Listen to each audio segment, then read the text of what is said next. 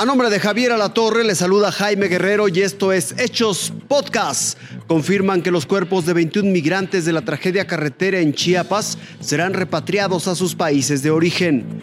Turistas se quejan de abusos y falta de certidumbre en los precios de los servicios en playas de Acapulco.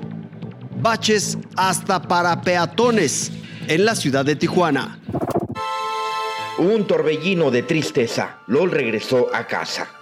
Son 20 migrantes centroamericanos que retornaron no solo con el sueño roto, también con la vida cortada. Fallecieron en el trágico accidente del pasado 9 de diciembre cuando el tráiler donde viajaban en condiciones infrahumanas se accidentó en el tramo Chiapa de Corzo, Tuxtla Gutiérrez. En total, 56 personas murieron. De ellas, 30 ya fueron repatriadas a Guatemala y República Dominicana mientras 26 siguen en los semefos de Tuxtla Gutiérrez, Tonalá y Pijijiapan.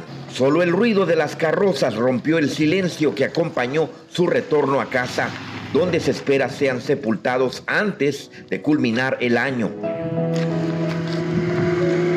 En este fatal accidente, 114 personas resultaron heridas. De ellas, 22 aún permanecen internadas en el Hospital Gilberto Gómez Maza de Tuxtla Gutiérrez, la mayoría en estado crítico.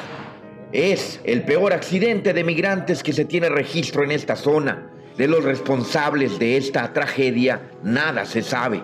En tanto, las investigaciones corren a cargo de la Fiscalía General de la República, quien hasta el momento no ha hecho pública eh, ningún avance de esta investigación sobre este trágico accidente en Chiapas. Eria Cuña Meneses, Fuerza Informativa Azteca.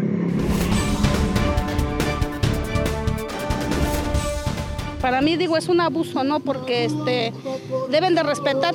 Vienen a descansar, pero se dicen víctimas. Después del enfrentamiento en la isla de la Roqueta entre turistas y prestadores de servicios turísticos a raíz de que los visitantes aseguraban que les cobraron de más, algunos piensan que hay un abuso por parte de prestadores de las diferentes playas, tanto en el precio de algunos servicios como la renta de mobiliario a la hora de pagar la cuenta. Sí, a veces incrementan, ¿no? Que en las carpetas de los, ¿cómo se llaman? de los restaurantes dan un precio y ya cuando nos cobran nos dicen, no, pues es tanto. O sea, para mí sí es un abuso, ¿no? También muy caro, inclusive este, hay restaurantes que cuentan con estacionamiento y nos cobran aparte el estacionamiento. Inclusive yo traigo la combi y esa este, nos cobran más, 90 pesos por el estacionarse, nada más. A decir de prestadores de servicios, el mobiliario es propiedad de los permisionarios, quienes establecen el cobro. Por su parte, autoridades de la promotora de playas señalaron vía telefónica que desde hace más de un año que no se regula el mobiliario, por lo que la renta es de privados, además que ellos no se encargan de regular los precios. Pero nosotros no tenemos como promotora en este momento, desde hace más de un año, ninguna, ah, ninguna playa que administremos. Sergio Robles Gallegos, Fuerza Informativa Azteca.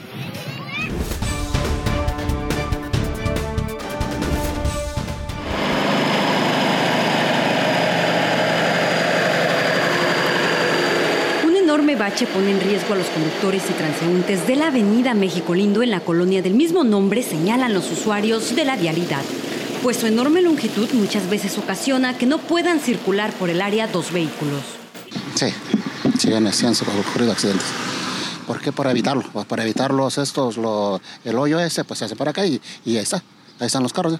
Desde que empezó la lluvia, eh, de hecho, eh, todo el año ha estado así, pero le, echaron tierra y se parejó como la, al, ras del, del, concreto. Pero ya empezó a llover, y pues este, es muy engañoso porque vienes de noche y ahí caes. Ya tiene bastantísimo, estaba chiquito, ya se hizo grandote y ahorita con las aguas, las lluvias se está haciendo más. y de hecho pega bien feo el carro cuando azota ahorita. Si miras allá está cubierto ahí como de tierra, pero de todo modo no, con el agua se quita todo y se hace más grande. También los transeúntes tienen dificultades para pasar por el área, pues la banqueta presenta varios obstáculos y tienen que caminar por la calle. Los vecinos temen que por la temporada de invierno y las lluvias esto se agrave más, pues dicen que se llena de agua y es muy engañoso, por lo que no se ve. La Dirección de Obras Públicas de la ciudad de Tijuana señaló mediante su departamento de comunicación que se revisaría si dicha vialidad está registrada en las obras de bacheo del próximo año. Con imágenes de Roberto Quintero, Keila Bustos, Fuerza Informativa Azteca. Gracias por su compañía. Les seguiremos informando.